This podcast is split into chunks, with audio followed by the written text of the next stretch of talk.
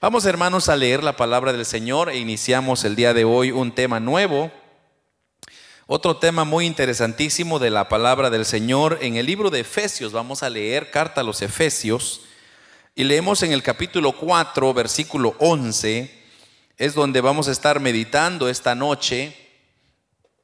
Y dice, hermanos, la palabra del Señor en el capítulo 4, versículo 11 de Efesios, pero antes me gustaría que hiciéramos una oración pidiendo al Señor que Él se mueva, se glorifique a través de esta maravillosa palabra. Padre que estás en el cielo, Señor, te damos la gloria, la honra y la alabanza. Padre, te adoramos, te bendecimos. Gracias porque nos das el privilegio de adorarte, de exaltar tu santo nombre, Señor.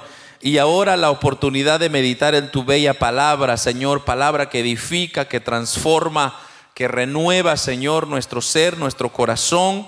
Te pedimos que abre nuestro entendimiento, nuestro corazón, para que podamos cada día ser transformados y esta palabra pueda dar su fruto, Señor, digno de arrepentimiento. Bendigo las vidas de mis hermanos que nos están sintonizando en estos medios, Señor, donde se está transmitiendo. Que tú llegues a sus corazones, Padre, que seas tú transformándoles, oh Dios, que el poder de tu presencia esté con ellos y que podamos ser instruidos a la luz de tu palabra, Señor. Echa fuera todo cansancio, todo estorbo, toda enfermedad. Lo reprendemos en el nombre de Jesús y que solo amore tu paz en medio de nuestros corazones. Te lo pedimos en el nombre de Jesús. Amén y amén. Efesios capítulo 4, versículo 11 dice la palabra del Señor. Y él mismo, y él mismo constituyó a unos apóstoles y a otros profetas y a otros evangelistas, a otros pastores y maestros, a fin de perfeccionar a los santos para la obra del ministerio, para la edificación del cuerpo de Cristo, hasta que todos lleguemos a la unidad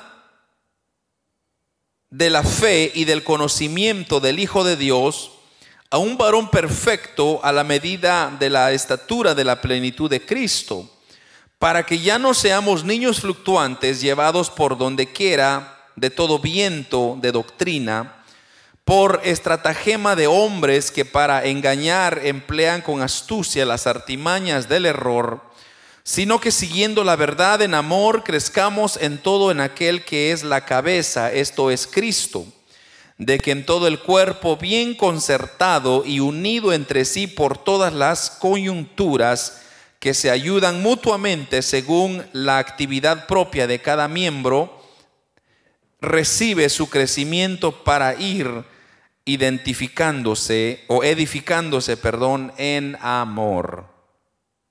Gloria a Dios. Amados hermanos, Como dije, corresponde iniciar un nuevo estudio esta noche. No sé en cuántas partes nos ha de llevar, pero vamos a ir lento, hermanos. No creo que tengamos prisa, aunque pues como siempre yo procuraré terminar pronto.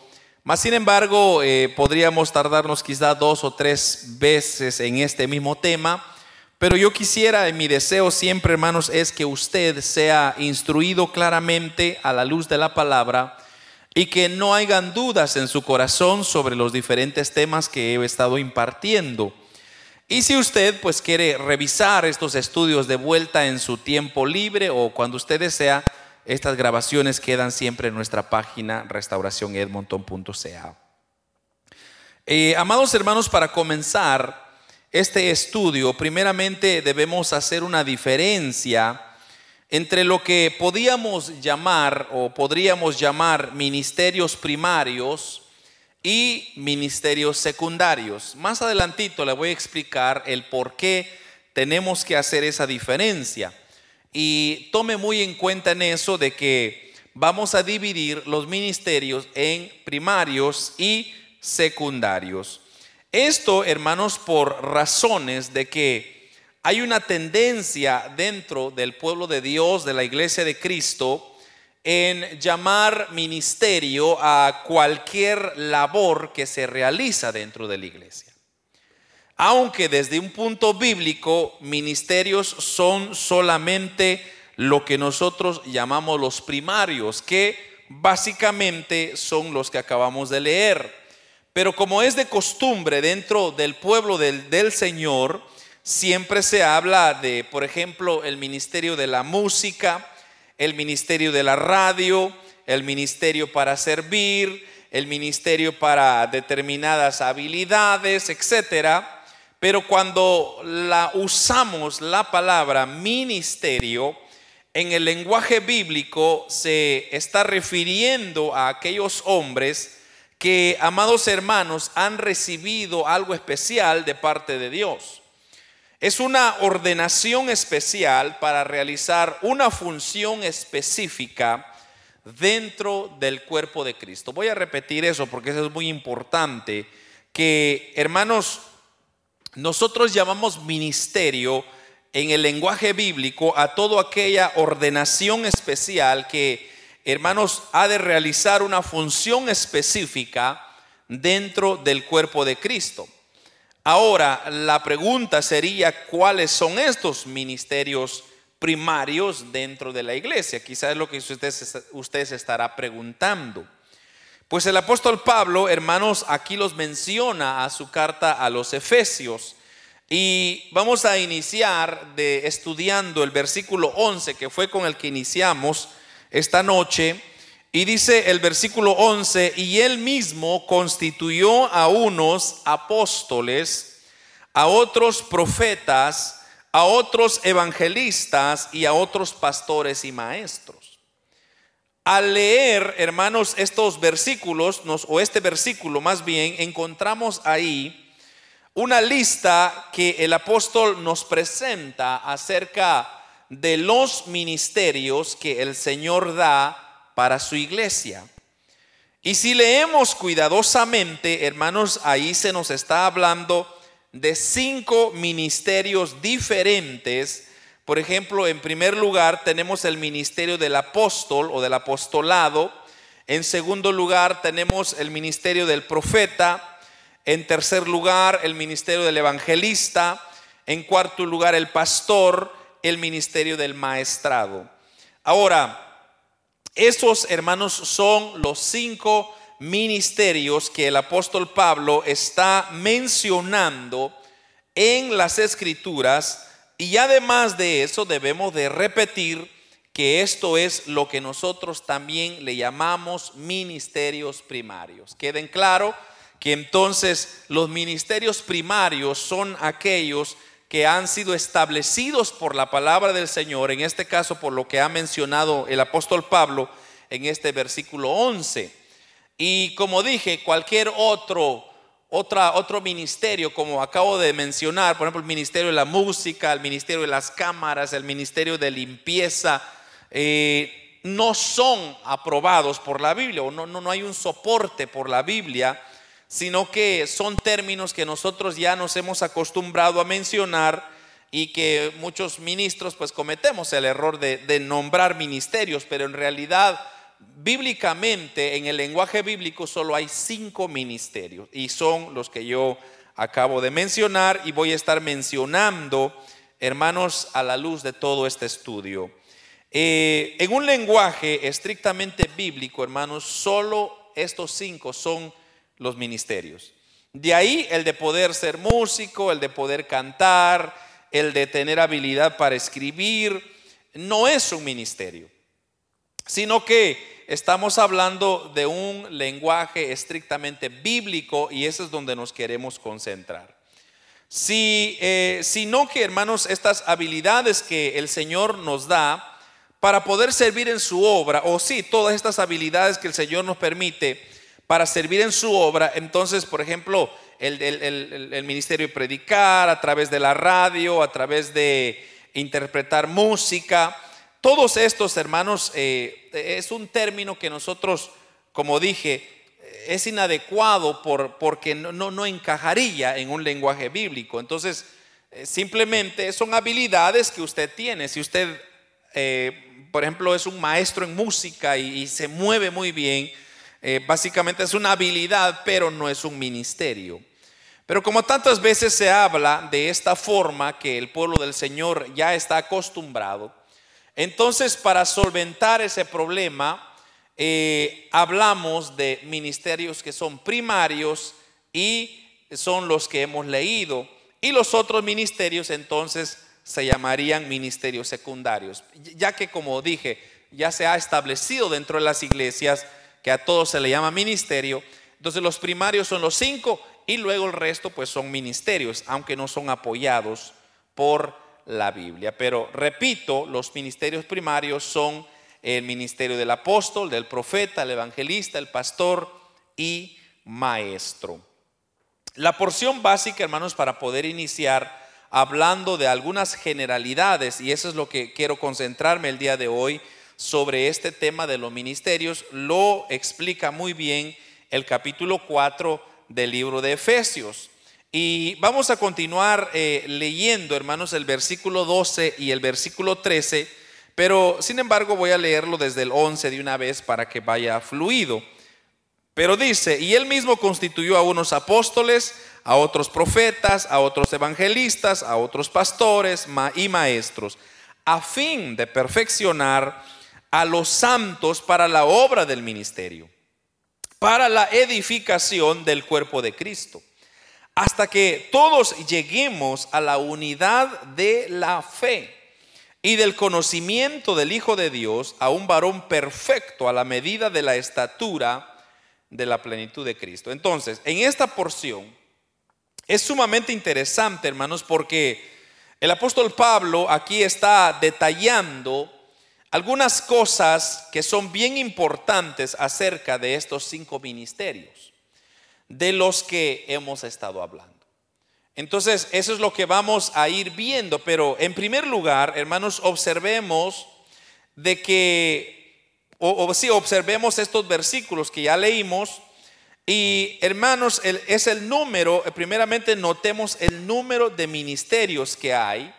Como ya dijimos, apóstol, poeta, son cinco. Ahí están meramente comprobados. O sea, no podemos nosotros agregar ni quitar, ¿verdad? Son cinco los ministerios. Entonces, ahí no hay más, no hay otro eh, que usted pueda agregar o quitar o, sumar, sino que simplemente son cinco y ahí quedamos eh, y el resto pues cae bajo, la categoría eh, de, básicamente secundarios. Amén.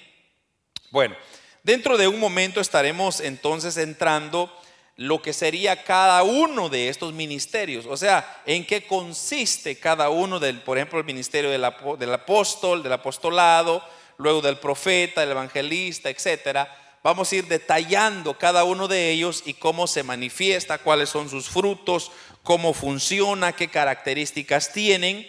Eh, pero, eh, hermanos, esta misma porción, en segundo lugar, podemos aprender la verdad de que estos ministerios no son una invención humana.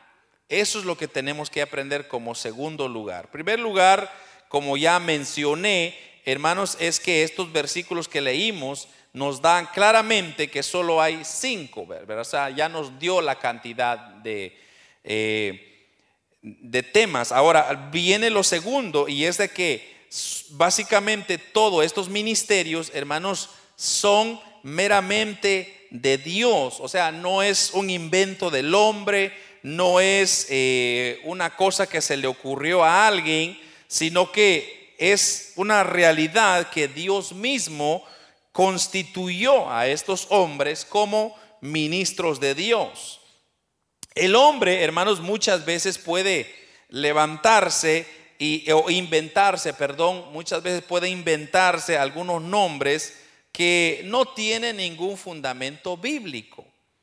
Como por ejemplo se habla frecuentemente de títulos tales como reverendo, eh, superintendente y otra serie de tantos apelativos que, de títulos, hermanos, que la gente se ha inventado. Pero cuando ya hablamos de pastor o de profeta o del apóstol o de maestro, esos sí ya son títulos bíblicos que no han surgido de una invención del hombre, sino que, eh, hermanos, han venido directamente de Dios y han venido directamente de Dios para que el hombre no se vanagloríe.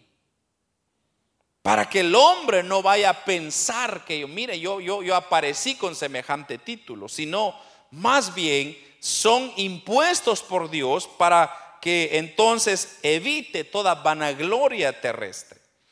Algo más que podemos aprender de esta porción que hemos leído es que nadie puede llegar a obtener estos ministerios de su propia iniciativa, pues es Dios quien lo constituye. Solamente Dios es quien puede dar al hombre común, por ejemplo, el ministerio de apóstol. Eso es sumamente importante que usted y yo tenemos que entender. Muchas personas quieren agregarle títulos y ponerse acá y allá y, hermanos llamarse quién sabe quién, pero son para su vanagloria, son para gloriarse ellos. Pero Cristo no quiere eh, darle a nadie ese título para vanagloria del mismo, sino para, para glorificar el nombre de Cristo. Entonces solo Dios puede hacer de un cristiano común a un evangelista, a un pastor, a un profeta o a lo mejor a un maestro. Ahora, hermanos, esto de los ministerios eh, son bien preciosos, pero también hay una gran responsabilidad. Entonces, el, por ejemplo, yo he dicho, hermanos, si Dios no nos llama a ninguno de estos ministerios, ni nos metamos ni pensemos por un segundo que nosotros somos algo o que podamos contribuir en algo si Dios no nos llama. Yo estoy en esto, hermano, porque el Señor me llamó. De otra manera yo estuviera haciendo otra cosa. Quizás vendiendo papas estuviera allá afuera. Pero algo estuviera haciendo menos esto. Pero como Dios me llamó, mi compromiso es con Dios y Dios es quien me prepara, me respalda. Y eso lo vamos a ir aprendiendo más adelante. Entonces, así con los cinco ministerios. Entonces, yo no puedo simplemente llamarme el apóstol López, no. Porque si Dios no me llama y Dios no me constituye un apóstol, yo no puedo ser un apóstol. Y ese es el error que muchas iglesias están cometiendo hoy en día, que nombran apóstol a quien se le dé su gana. Y hermanos, y cargan una serie de títulos y, que son profetas y que son aquí, que son allá, pero la, pregunta sería, ¿es Dios que nos ha llamado? Y si Dios los ha llamado, entonces por sus frutos se han de conocer. Entonces solamente Dios es quien puede dar esta capacitación. De ahí cualquier invento humano, cualquier esfuerzo por querer hacer de un hombre a un ministro será meramente en vano. No se pueden fabricar pastores no se pueden fabricar apóstoles ni se pueden fabricar profetas, sino que estos tienen que ser instituidos directamente por Dios, sencillamente. De tal forma que es un don que Dios da. De eso, hermanos, precisamente está hablando el apóstol Pablo cuando dice, el Señor resucitó y dio dones a los hombres. Eso es lo que quiere decir exactamente. Y esos dones de los cuales está hablando son los ministerios que mencionan el versículo más abajo, o sea, el siguiente versículo. Pero, hermanos, así que si alguien recibió el ministerio del apóstol, eso fue una dádiva de Dios que se lo entregó. Y si alguien recibió el ministerio del profeta, eso también es un don o un ministerio que Dios le ha entregado y que no lo ha obtenido por esfuerzo o por ser intelecto o por, hermanos, ser inteligente, sabio, sino es por la gracia del Señor. En cuarto lugar, podemos también aprender de este versículo el propósito que tienen los ministerios dentro de la iglesia. El propósito, hermano, de que haya un pastor no es tan solo el de jactarse, como acabo de mencionar hace un rato, de tener un título, de, decir el reverendo tal, hermanos, sino su propósito está muy, muy, muy detallado en el versículo 12. Y si usted lee el versículo 12 conmigo, que lo vamos a, a leer más adelante, pero en el versículo 12 rápidamente dice, a fin de perfeccionar a los santos, para la obra del ministerio, para la edificación del cuerpo de Cristo. Él mismo, el Señor mismo, instituyó a fin de perfeccionar a los santos para la obra del ministerio, para la edificación del cuerpo de Cristo. Aquí podemos ver dos aspectos por los cuales Dios ha dado los ministerios y hermanos, los dos propósitos son, en primer lugar, tenemos el propósito que Dios lo ha dado para perfeccionar a los santos para la obra del ministerio. O sea, que los ministerios generan otros ministerios. No sé si me estoy dando a entender. Un ministro, hermanos, que enseña cualquier cosa que sea, la función que Dios le haya, dado, ya sea pastor, maestro, profeta, apóstol, todo ministro que es de Dios, tiene esa importante función dentro de la iglesia y es de generar otros ministros. Ese es uno. En primer lugar tenemos esa función. O sea, si yo como pastor, que el Señor me ha llamado a esta iglesia, una de mis funciones es preparar a otros miembros de la iglesia para que algún día ellos reciban el llamado de Dios para el ministerio también. ¿Por qué? Porque la visión del ministerio es crecer. Y algún día vamos a tener quizá unas cuantas miles de personas acá y se va a necesitar la ayuda de otros ministros. ¿Y de dónde van a venir los ministros? De acá mismo, de la iglesia mismo. Entonces, una de las funciones del ministro es levantar a otros ministros. Y eso está bien marcado en el Nuevo Testamento, al igual que el Antiguo Testamento, lo vamos a ver más adelante. Pero hermanos, un ministro entonces que enseña, en este caso mío, por ejemplo, es el de ser pastor, una de mis funciones es generar otros ministros.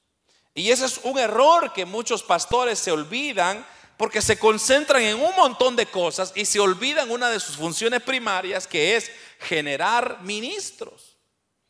Y la pregunta tal vez sería, ¿cómo hemos de generar ministros? Pues enseñándoles con nuestro ejemplo, mostrándoles a través de la Biblia, motivándoles, buscando en ellos, sembrando en ellos, sembrando en ellos, para que eventualmente uno va viendo la chispa que hay en ellos y Dios va poniendo la gracia en cada una de esas personas y Dios los va a llamar en su momento y en su tiempo. Ahora, el ministro que está forzado, hermano, eso no tiene visión. Porque ese lo que quiere es básicamente el salario o, entretener. Pero el ministro que ha sido llamado de parte del Señor, una de sus funciones es conseguir o multiplicarse en otros ministros. Porque, hermanos, eh, lo dice con claridad el apóstol Pablo que ha sido puesto con el fin de perfeccionar a los santos para la obra del ministerio. De tal forma entonces que los santos puedan llegar a convertirse en ministros. Ahora, claro, estos ministros, hermanos, son los que enseñan dentro de la iglesia. Con esto, hermanos, nosotros podemos aprender algo muy importante. Y es que no hay escuela mejor para formar ministros que aquellos que se forman a la sombra o al amparo de otro ministro del Señor. Eso es muy importante entenderlo. Si hay, hermanos, por ejemplo, otro pastor y otros santos llegan a aprender del ministerio de ese pastor, entonces obviamente que de ellos más tarde Dios pudiera levantar otros pastores, pero eso es el método que Dios ha utilizado siempre. Las iglesias primitivas, hermanos, o la iglesia primitiva, perdón, nunca utilizó de escuelas, ni seminarios, ni institutos bíblicos, sino que todos los hombres que Dios, hermanos, ha usado cuando subieron o escogieron a esos hombres y esos hombres surgieron a través del ministerio, entonces a través de la enseñanza directa de otros, ellos fueron creciendo y de igual manera llegaron a ser ministros en esos principios. Por ejemplo, hermanos, ahí tenemos el caso de Timoteo. Si usted se recuerda, Timoteo se formó directamente del ministerio apostólico del apóstol Pablo. Y esto no es solamente dentro de la iglesia, sino que aún en el Antiguo Testamento podemos ver esos mismos principios. Por ejemplo, Josué, si usted se recuerda, fue formado, hermanos, eh, a los pies de Moisés. Eh, ¿Quién más? Eliseo fue formado a los pies de Elías. Y lo mismo sucede en la iglesia del Señor, que uno tras otro los ministerios se han ido forjando, porque es de esa forma que se llega a aprender más del Señor. Entonces, no son los títulos, no son los, las escuelas, porque usted puede ir y hay mucha gente que está capacitada y tiene cartones que dice, hermanos, maestros, doctores en la Biblia, pero su ejemplo dice mucho. Eso es muy importante entender. ¿Qué va a aprender a alguien, hermanos, así? No estoy diciendo que eso sea malo, pero si usted tiene el llamado de Dios, entonces claro que sí, todo eso va a importar, porque una de las cosas que el ministro tiene que hacer siempre es informarse, es llenarse de más sabiduría cuanto pueda. Entonces el estudio es algo muy esencial. Pero nunca es al revés, nunca es el estudio antes que el llamado. Puede ser, o sea, puede, yo por lo menos en mi caso así fue. Yo primero fui a sacar mi, estudio teológico. Yo tengo una maestría para honra y gloria del Señor y no lo digo para jactancia, simplemente para que usted vea que puede suceder. Que yo en ningún momento deseaba ser ministro. Yo siempre le huí al ministerio. Yo nunca, nunca pensé con decir yo quiero ser pastor.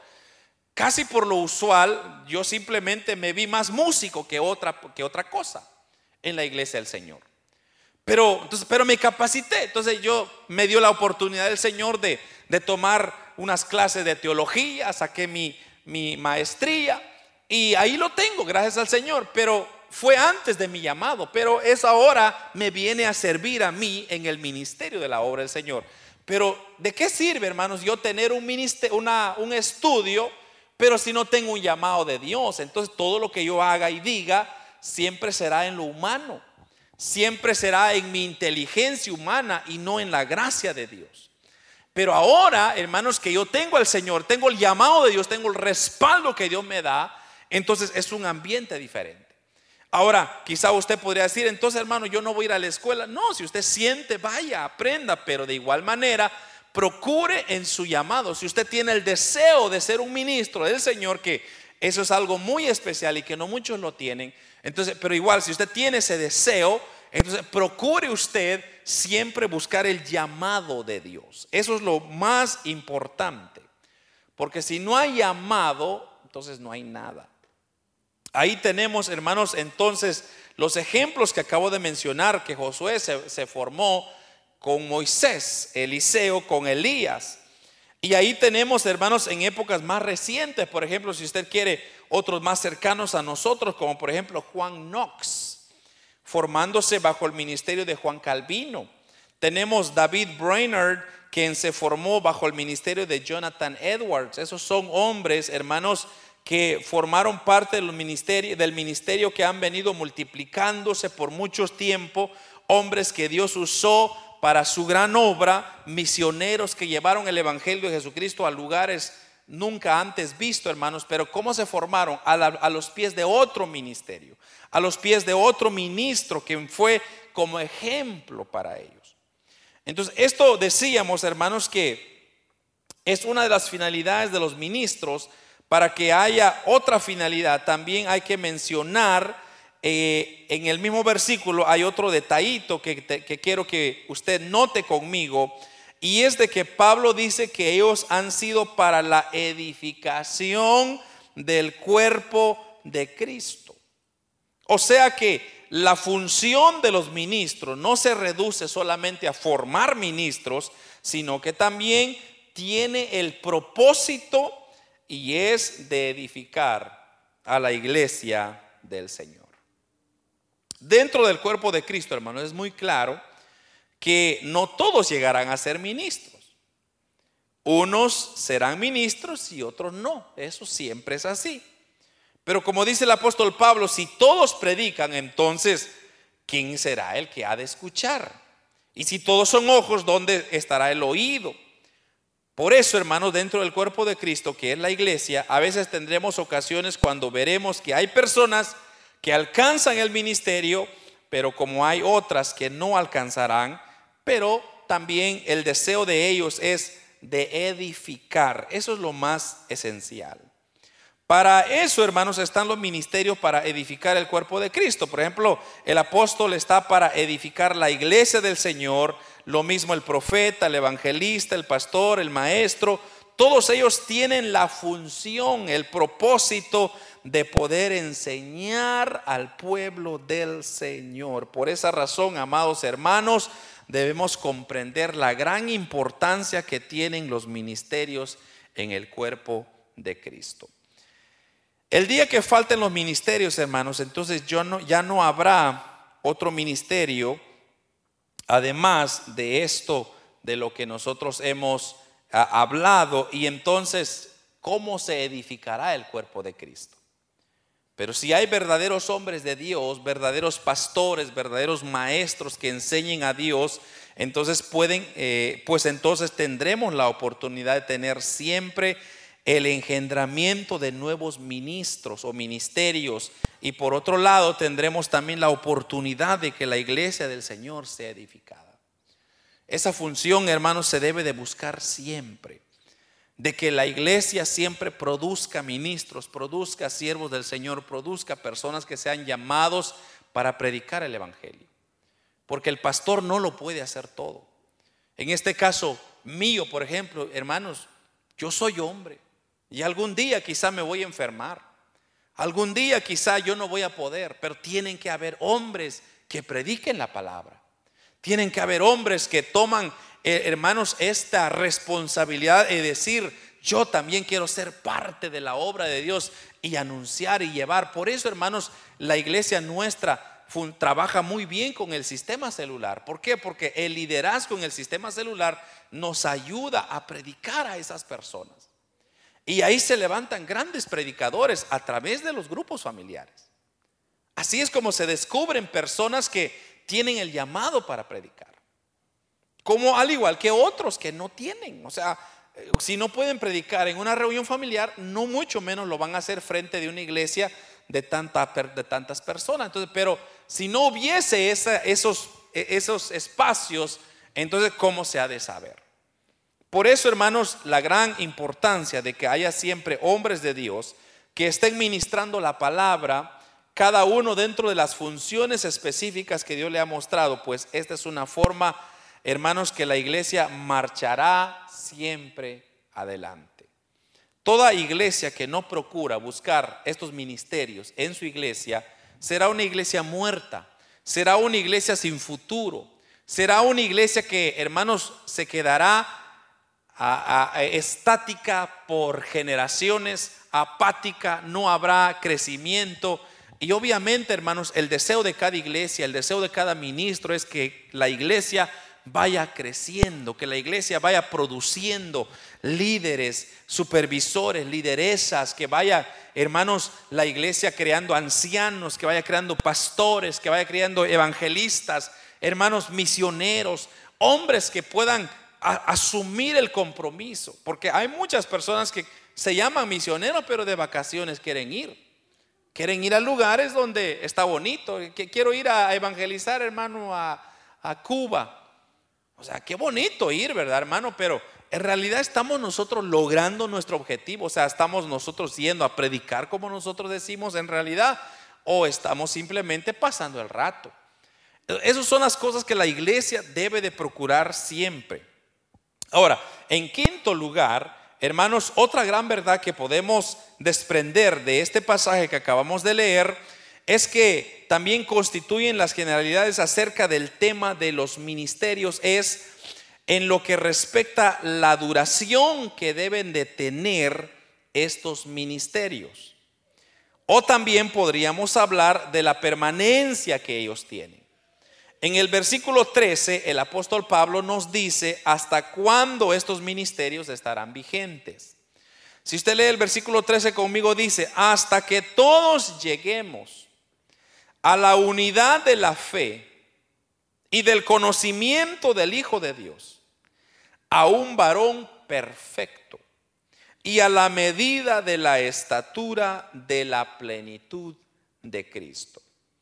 En este pasaje nos está hablando ahora sobre la duración que los ministerios han de tener. Ya que entre estos cinco ministerios que hemos leído anteriormente, hay algunos de ellos que para la generalidad de las iglesias, hermanos, no representan un problema, como por ejemplo, todos creen que hoy en día todavía está en vigencia el ministerio del pastor, del pastorado, el ministerio del evangelista, el ministerio del maestro. Sin embargo, cuando se hablan ahora de los ministerios del apóstol o del profeta, ahí es donde comienzan ciertas discrepancias. Ya que muchos dicen que estos ministerios cayeron, eh, ya, ya no están funcionando y que en la actualidad ya no hay tales ministerios como el apóstol o como el profeta.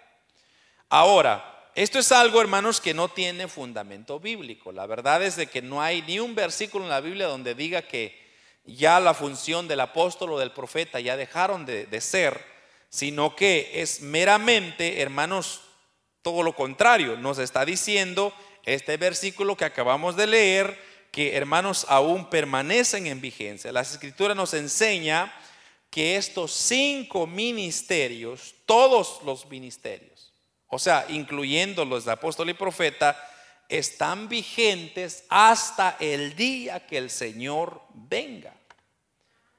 ¿Por qué entonces eh, eh, mucha gente dice, hermano, es que eh, el apóstol ya no existe, el profeta ya no existe? Ahora, quizá de que ya no se producen es una cosa, pero de que son vigentes, son vigentes. Ahora, todo mundo se nombra apóstol, por ejemplo, hay mucha gente que tiene el título de apóstol, pero verdaderamente sus frutos confirman que son apóstoles o solo porque los nombraron apóstoles. Esa es la clave. Pero, hermanos, muchos ministerios ya, ya piensan que esas dos funciones o esos dos ministerios ya cesaron, ya no funcionan. Pero el apóstol Pablo dice que hermanos, estos ministerios han sido dados para la edificación de la iglesia y para engendrar nuevos ministros, como ya lo hemos dicho. Pero también dice el apóstol Pablo que esto será hasta que todos lleguemos a una unidad de fe y del conocimiento del Hijo de Dios, hasta que todos seremos a un varón perfecto a la medida de la estatura de la plenitud de Cristo. Yo creo, hermanos, que no hay creyente tan orgulloso para llegar a jactarse que ha alcanzado ya la medida de la plenitud de Cristo. Yo no creo que alguien pueda decir, yo ya llegué, ya culminé a la medida de Cristo o a la medida así de la plenitud de Cristo, entonces yo ya cesó el ministerio del apostolado. Es obvio, hermanos, que la altura de la plenitud de, la excelencia de Cristo no la podemos alcanzar en esta vida, no la podemos alcanzar en esta vida, sino hasta que usted y yo seamos glorificados.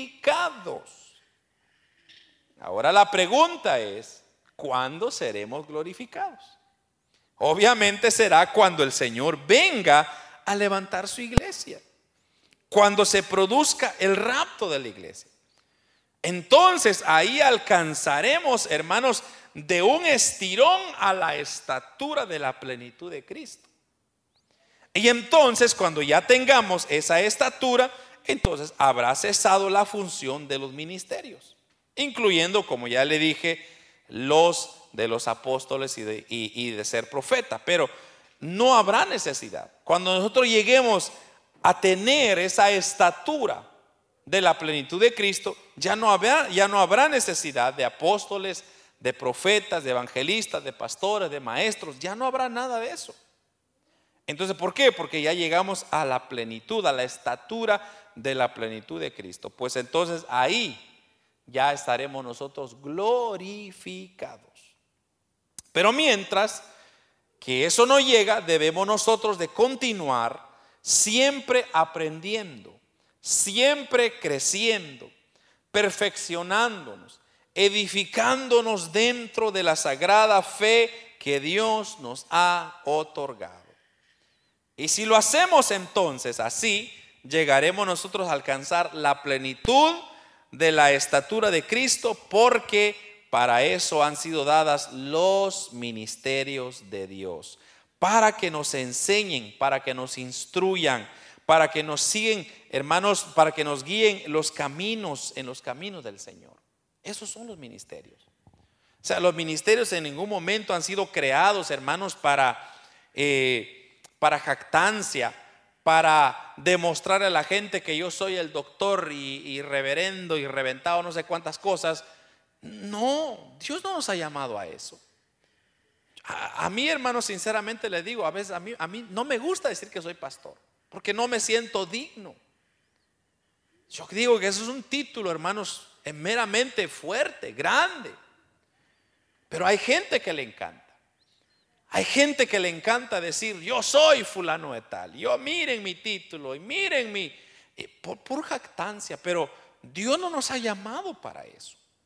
Dios está usando los ministerios para ir forjando a otros ministros, enseñando a la iglesia del Señor, predicando el Evangelio de Jesucristo. Para eso es. Y este pasaje, hermanos, o en este pasaje queda también claro que los ministerios son para la iglesia de Dios de todos los tiempos. O sea, no solamente fue para la iglesia primitiva, sino para todos los tiempos. Y no van a cesar hasta que Cristo venga por su iglesia. Eso quiere decir que la iglesia siempre ha tenido y sigue teniendo apóstoles, profetas, evangelistas, pastores y maestros que hoy en día ya no se frecuentan, eso es otra cosa. Pero no porque ya Dios dejó de, de, usar personas así. Simplemente lo que pasa es que las personas no quieren ser usadas por Dios. Muchos hoy en día están, hermanos, tomando el papel de Jonás, que están huyendo de su llamado. Porque el Señor los ha llamado a predicar y lo que están haciendo es huyendo, no están predicando, ya no se está anunciando el verdadero evangelio de Dios, la sana doctrina de Jesucristo, ya no se está predicando. ¿Por qué? Porque la gente se está callada. La gente se está llenando más de otras cosas, menos de lo que debería estar lleno. Pero esto no es culpa de Dios, esto no quiere decir que Dios ya no está usando apóstoles. Hermanos, cuando vamos a entrar específicamente en el tema del apostolado, usted se va a dar cuenta que las cualidades no son tan difíciles como se piensan. Pero eso sí, hay ciertos requisitos que se tienen que cumplir. Pero entonces, ¿por qué ya no hay muchos? Porque la gente ya no quiere formar. Los ministerios ya no quieren formar. Los ministerios se han acomodado, las iglesias se han acomodadas. Las iglesias no quieren predicar, los, los miembros ya no quieren buscar de Dios, sino que, oye hermano, todo en línea, ¿verdad? Oye hermano, solo sírveme, por favor, eh, deme la palabra con una cucharita, démelo a mi boca, por favor. O queremos un evangelio light. O queremos un evangelio, hermanos, de microondas, de drive-thru. Pero démelo, hermano, pero rapidito, por favor, así, corto, a lo preciso, no, no, no se alargue tanto. Yo no tengo tiempo para andar sentado y escuchando a un loco ahí. Ya no tengo, la gente ya no quiere. Pero ¿es culpa de Dios? No, es simplemente culpa del hombre. El hombre ya no está comprometido al nivel que debería estar comprometido. Entonces, hermanos, como dije, esto, hermanos, de los ministerios sigue siendo para iglesias del principio como para hoy en día. Dios puede, se sigue llamando, me imagino, en, en diferentes partes del mundo, Dios está llamando personas para el ministerio y la obra del Señor. Ahora, como dije, no todos somos llamados a ser apóstoles. No todos somos llamados a ser profetas. No todos somos llamados a ser pastores o evangelistas o maestros. Pero más de alguno tiene que hacer esa función. Yo conozco predicadores que son excelentísimos maestros. Hay otros que, hermanos, se mueven increíblemente predicando el Evangelio por diferentes lugares y lo hacen tan bien. Yo conozco evangelistas que hermanos llenan estadios aún todavía, pero ya son muy pocos. Pero eso no significa de que ya cesaron, sino que simplemente esos todos los ministerios cesarán hasta que hermanos Cristo venga por su iglesia. Entonces, vamos a resumir lo que hemos dicho. Eh, en primer lugar, hemos dicho que, hermanos, este pasaje eh, aprendíamos que estos ministerios no son de invención humana, sino que son hechura del mismo Dios. O sea que Dios lo ha puesto dentro de su iglesia. Esto de los ministerios no es un invento humano. Dios lo ha puesto en su iglesia. Eso es primero. Segundo, es que también aprendemos en este pasaje que leímos, es que nadie puede llegar a ser un ministro por su propio esfuerzo, sino que, eh, hermanos, es Cristo quien lo constituye. O sea, usted no puede decir yo voy a ser pastor y me voy a tirar al ministerio y voy a hacer mi iglesia. Eh, no le va a funcionar. Porque si Dios no le llama, nada va a funcionar. Por eso, hermanos, todos aquellos que no tienen el respaldo de Dios, aquellos que dividen iglesias, no tienen el respaldo de Dios porque se van en rebeldía. Y esos nunca prosperan. Es cuestión de tiempo que van a, van a cerrar. Esa es la verdad. O sea, uno quisiera echarle flores, pero no se puede ir en contra de la verdad de la palabra de Dios. Entonces, amados hermanos, esto es una situación seria. Si, Dios nos llama, sigamos adelante. El Señor nos va a cuidar y va a estar con nosotros. Pero si no, ni nos metamos. Entonces, en primer lugar, sabemos, como dije, que esto lo hace el Señor, Dios constituye los ministerios. En segundo lugar, nadie puede ser o recibir uno de estos ministerios en su propia cuenta, sino Dios lo constituye. En tercer lugar, aprendimos que la finalidad de la cual ha sido dada a estos ministerios es el doble. O sea, primero tenemos la función de engendrar otros ministros y en segundo para edificar el cuerpo de Cristo. O sea, todo aquel que es parte de estos cinco ministerios tiene esas dos funciones. Tiene el formar otros ministros, o sea, por ejemplo, si es el apóstol, si, un ejemplo, si yo tuviera el ministerio del apostolado, mi función es producir otros apóstoles. Si yo tengo el llamado de evangelista, mi función es producir otros evangelistas. Y así sucesivamente. Entonces, si yo soy pastor, mi función es producir otros pastores. Pero al igual como he de producir, también mi función es edificar a la iglesia de Cristo. ¿Cómo se edifica? A través de la palabra, predicando la palabra del Señor, predicando la palabra constantemente, anunciando que Jesucristo es el camino, la verdad y la vida, y nadie va al Padre si no es a través de Él. Así de sencillo.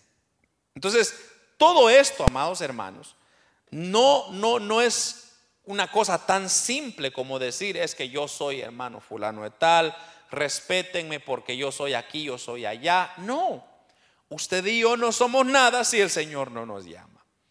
Entonces, nosotros aprendemos que tenemos esos dos funciones eh, de engendrar otros ministros y de edificar el cuerpo de Cristo. Y finalmente, como cuarto lugar, eh, aprendemos que estos ministerios estarán vigentes hasta el rapto de la iglesia que será el momento cuando todos, hermanos, llegaremos a la, a la medida del varón perfecto. Cuando Cristo venga por su iglesia, hermanos, entonces ahí se acabó toda función en esta tierra. O sea, qué chiste, ¿verdad? Después de que la iglesia ya no esté, existan eh, apóstoles o evangelistas, si ya la iglesia va a estar en el cielo gozando de, hermanos, la presencia misma de Dios. O sea, ya no va a haber necesidad. Entonces ahí va a cesar. Ahí es donde nosotros llegaremos como dice este versículo, a la estatura de la plenitud de Cristo. Y eso es maravilloso, hermano, porque aquí ya no va qué inteligente soy yo, qué entrenamiento tengo yo, qué escuela, qué universidad fui. No. Para poder llegar a la estatura de la plenitud de Cristo, sencillamente se requiere obedecer su palabra y vivirla y ponerla en práctica. Disfrutar, hermanos, de las bendiciones que Dios nos da.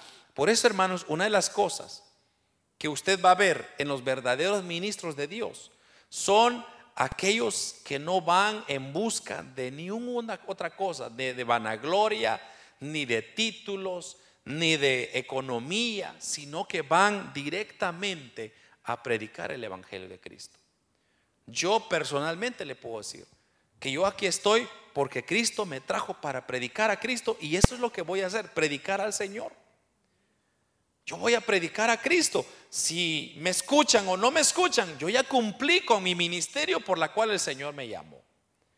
Pero por lo menos yo sé que en aquel día, hermanos, la sangre de todas estas ovejas que están acá no caerá sobre mí porque yo ya cumplí con mi ministerio. Pero ¿qué tengo que hacer?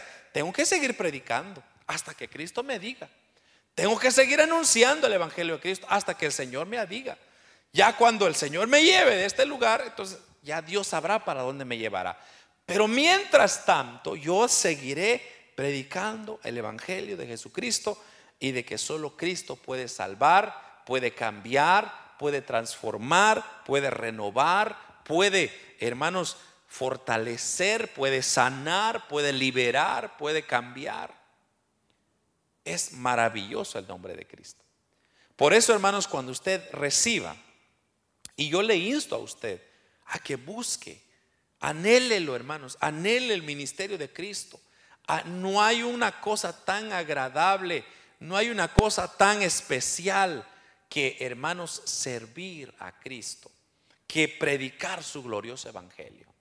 Oh hermano, van a venir luchas, pruebas, dificultades y tantas cosas, pero una de las cosas que nosotros estaremos seguros es que el Señor siempre nos estará respaldando de una forma u otra. Los cinco ministerios entonces que los que hemos hablado, el apóstol, el profeta, el evangelista, el pastor y el maestro, hermano, son los únicos cinco ministerios que respaldan la Biblia. Punto y aparte. No hay ministerio del músico, no hay ministerio de las diaconisas, el ministerio de, de, los niños. Esos básicamente son temas que las mismas personas lo han inventado en la iglesia. Pero lo que a ellos se refieren es decir, pues el área de músicos, ¿verdad? Pero como que el área no se escucha muy bien, entonces le han puesto pues el ministerio de música.